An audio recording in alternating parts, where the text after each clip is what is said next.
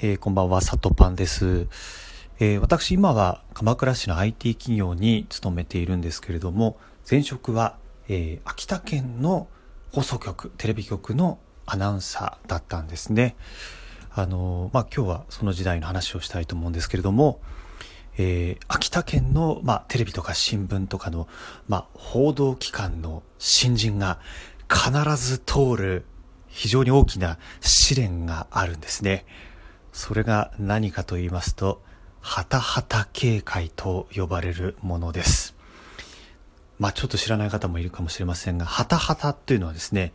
まあ秋田県の県の魚、県魚に指定されている、まあ魚、もう本当に秋田の冬の味覚、名物なんですね。えっと、私もこの間、正月にですね、実家に帰った時に、えー、はたはたの麹漬け食べたんですけれども、いや、久しぶりに食べると、むちゃくちゃ美味しかったですね。えっとですね、まあ、特徴としては、まあ、白身魚で、鱗がないんですね。それで、メスは、まあ、卵をはらんでいて、まあ、それは秋田ではブリコって呼ばれるんですけれども、非常にこの歯ごたえプチプチして、えー、味も濃厚で、プリン体好きとしては非常にたまらない味なんですけれども、そして、まあ、お酢はですね、まあ、白子、まあ、すごい大人の苦味がありまして、まあ、それを麹漬けで食べてももう本当に美味しかったし、お酒も進んだなというところなんですけれども、まあ、県民誰もが愛している魚、それがハタハタなんですね。それを、そのハタハタを警戒するとは、どういうことかと言いますと、まあ、ハタハタというのはですね、えー、深海魚で普段は結構陸から離れた沖の方をこう泳いでいるんですけれども、えー、産卵するタイミングで、この陸の方にこう近づいてくるんですね。沿岸の方にこう近づいてくるんですね。で、その、えー、陸の近くのこう海藻に卵を、まあ、産みつけるんですけれども、そこをえー、定置網とかでこ取るのが季節ハタハタ漁と呼ばれるもので、これは、まあ、12月の初旬から、えー、まあ、上旬から中旬ぐらいですかね。えー、まあ、そのシーズン、えー、非常にこう、海も荒れて、冬の寒いシーズンに、えー、到来するんですね。それが、まあ、季節ハタハタと言いまして、それをまあ、取る、漁するのが季節ハタハタ漁と言うんですね。で、これはまあ、県民にとってはですね、非常にこう、関心の高い、やっぱり冬の味覚だし、みんな食べたい。季節ハタハタいつ取れるのかというのがですね、非常にニュースで絶対取り上げなければいけないものなんですね。なので、えー、新人記者、まあ主にまあ他の系列の局とか新聞も多分新人とかだと思うんですけれども、えー、一番初めに季節ハタハタが取れるタイミングを絶対に逃さず報道しなければいけないという試練があるんですね。まあこれ一体何が大変かというと、まず朝が早い。朝早いっすね。何時頃だろうな。まあもちろん漁師さんは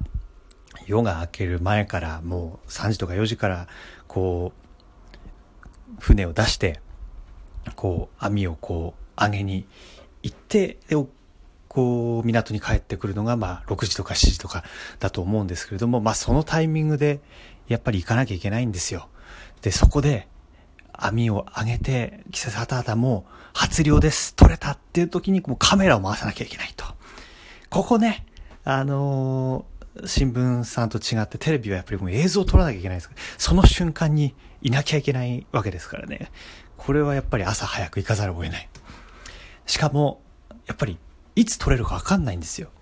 まあ、かつてはですね、昭和の時代は本当に、なんでしょうね、もう何キロも入って、えー、一箱何百円とか、そういうレベルで、もう箱代の方が高いとすら言われて、いっぱい取れた時代もあったんですけれども、えっ、と、やっぱ平成に入りまして、なかなかこう、まあ乱獲といいますか、まあ取りすぎた時代を経て、徐々にこう、ハタハタの数も減ったりとか、環境の変化で減ったりとかしていて、なかなかですね、ちょっと取れない時期も、えー、続いたりして、結構ね、取れ、行っても取れない、取れてなかったってことがあるんですよ。これで、これ毎、毎日その時期はやっぱり、えー、取れるまでね、通わなきゃいけないっていう。これ、きついですね。で、まあ、二つ目の大変なところ。まあ、大変というか、まあ、楽しいところでもあるんですけれども、えっと、やっぱりこう、漁師さんですからね、取るのは。漁師さんにインタビューしなきゃいけないし、情報をいろいろもらわなきゃいけない。そのコミュニケーション。まあ、普通はですね、結構その、毎回、今日はたきそうだよとか、教えてくれる多分漁師さんが、まあ、各テレビ局とか新聞で、えー、引き継がれてると思うんですよ。この人に、あの、アタックした方がいいよとか。ちょっと私の時ですね、引き継がれてなくてですね、あの、まずちょっと漁師さんを抑えなきゃいけないということで、私と、まあ、その時新人で入っていた記者兼カメラマンの人と二人で、車で、もう、秋田県の、まあ、沿岸をこう、ずっとこう車で走って、その、まあ、何箇所かはたはた取れる、こう、地域があるんですけれども、まあ、えー、なんでしょう、穴場というか、あるんですけれども、そこをこう回って、漁師さんに、あの、なんでしょうね、えー、笑ってこられてのダーツの旅みたいな感じで、すいませんって声をかけて、私、何々テレビなんですけれども、えー、もしはたはた撮れるとき、ちょっと情報いただけないでしょうかっていうのを、こう、漁師さんにその場で声をかけて、電話番号をゲットして、そこからこう、コミュニケーションを取りながら取材を進めていくということになるんですね。まあ、やはりね、こう、取れてる時はですね、こう、すごい、えー、魚がいっぱいこう網に入っている時は、お、持ってけ持ってけみたいな感じで、魚いっぱいくれる時もあるんですよ。本当にこれありがたいんですけれども。ただですね、まあ、取れる時ばかりではなくて、えー、全然こう、今年は不良だという時も、やっぱりこの、その事実をですね、えっと、報道しなきゃいけないわけですから、あの、なかなかね、そのインタビュー難しいんですよね。お前ふざけんなとか、厳しいお声をこう、もらうこともありまして、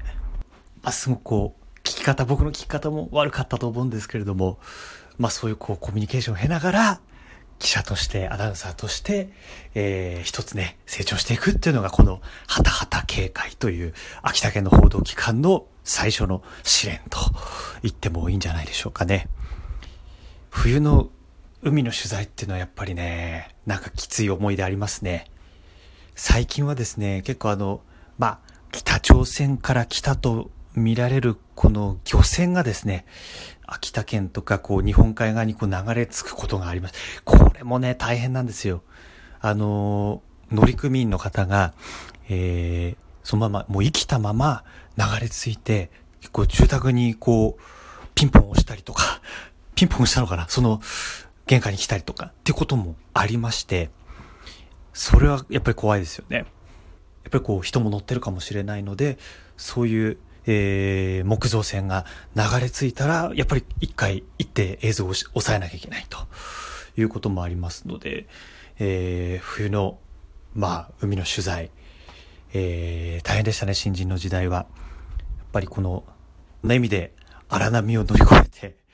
テレビマン、報道マンとして最初に一歩を踏み出すということだったんでしょうか。まあ何が言いたいかと言いますと、お正月、はたはた食べて美味しかったという話でございました。またお会いしましょう。